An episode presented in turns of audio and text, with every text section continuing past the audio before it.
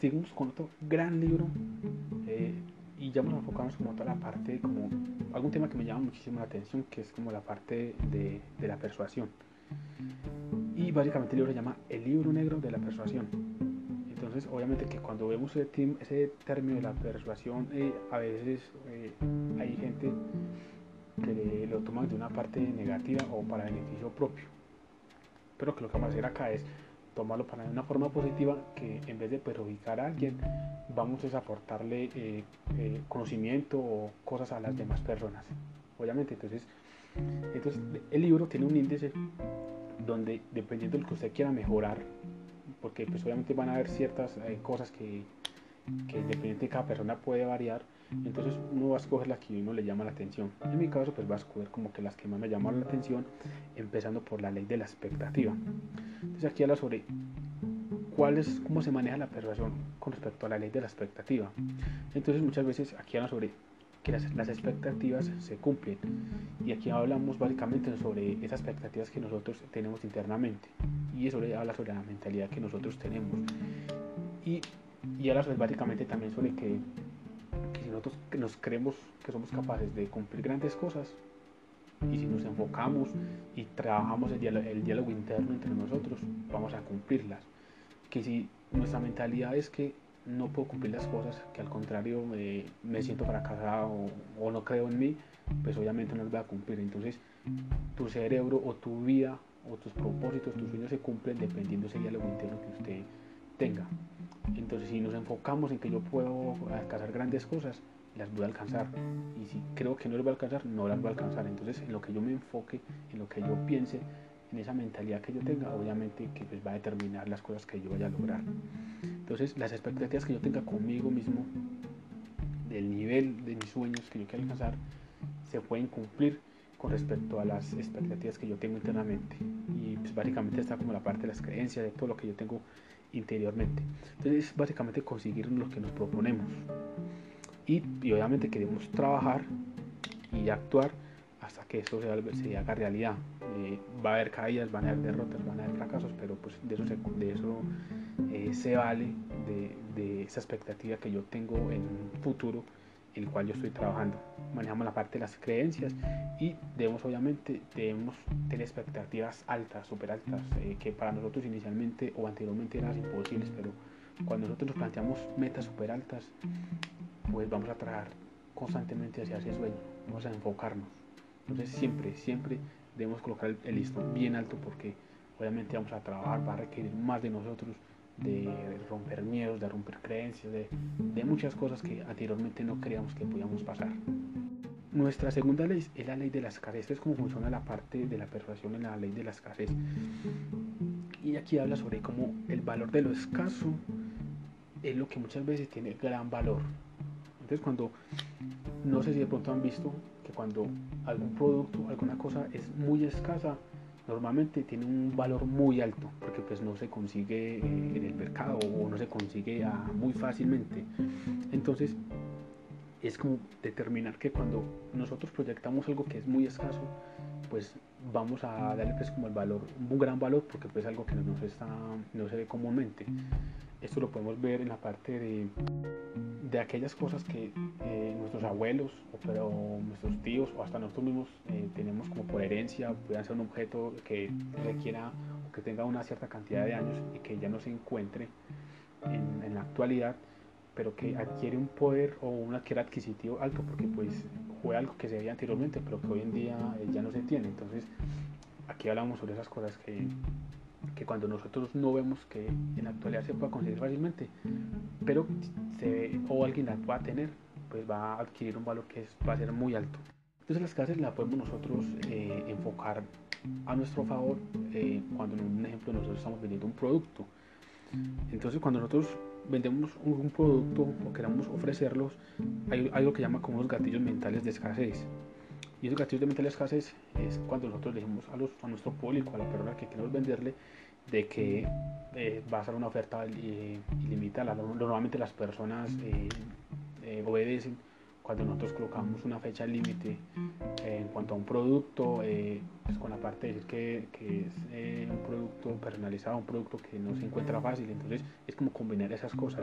cuando yo combino un producto, que puede ser un caso en que es un producto único y que lo va a sacar eh, a la venta durante una fecha límite y que después ya no lo va a vender o bueno, ya dentro de su estrategia ya mirará, entonces obviamente que a esas ciertas personas que usted le quiere vender ese producto va, va a provocar un deseo de adquirirlo, porque pues es algo que no se va a ver casi y obviamente que va a ser como por algo eh, limitado. Que aquí también sobre muchas veces cómo funciona el cerebro, que eh, por ejemplo lo prohibido es lo más deseado, que muchas veces eh, lo que funciona el cerebro, que cuando vemos las cosas que, que, nosotros para nosotros no nos aporta o que de pronto para nosotros no sé si nos perjudica, pero nos hace bien, muchas veces estamos presupuestado a que queramos actuar o queramos hacer en eso que para nosotros no, en ese momento no nos hace bien. Entonces muchas veces eh, una forma pensamos de una forma, pero cuando actuamos la hacemos de una forma contraria. Entonces muchas veces pasa eso de que de que muchas veces nuestras acciones no están determinadas por, por lo que pensamos lo que creemos que estamos internamente. Y entonces, ¿por qué? ¿Por qué ser escasos? Eh, porque ser escasos crea una tendencia, crea una moda. Y cuando creamos una moda, obviamente eh, vamos a crear una fanaticada. Y aquí algo, algo muy importante en este libro, que cuando en un, puede ser en un local o vemos que en un local la gente hace fila por adquirir un producto, pues el subconsciente de las demás personas va a identificar que es un producto muy valioso.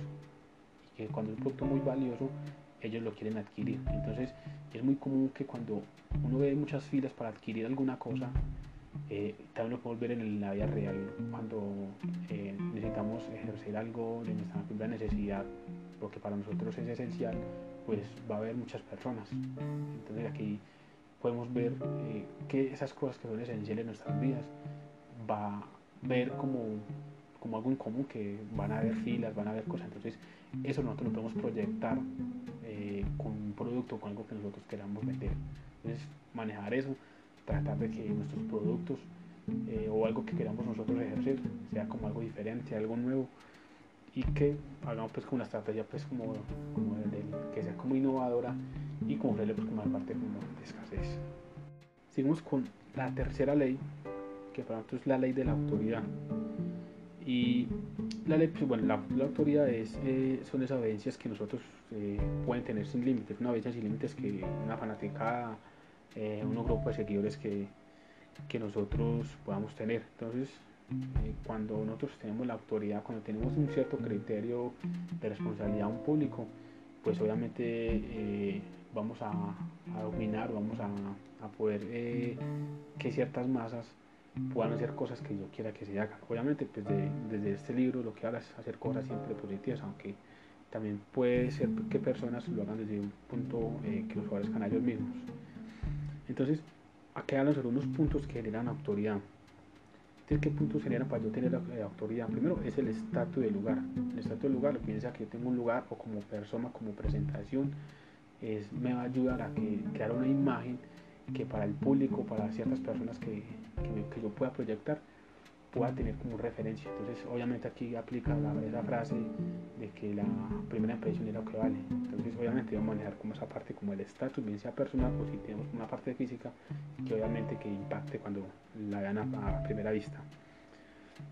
Legitimidad de autoridad, que es, como toda la parte de, de liderazgo, es como toda la parte de conocimiento que yo sé y toda esa información que, que principalmente yo pueda brindar, pero que yo con mis actos yo pueda darle como testimonio a esas personas de cómo yo puedo mejorar desde un punto y cómo avanzar desde el otro. Entonces también es como conectar con ese tipo de emociones eh, en saber cómo podemos decirle a esas personas de que cómo yo adquiero esa autoridad y yo desde mi experiencia cómo puedo hablarle yo, cómo puedo hablarle a ellos.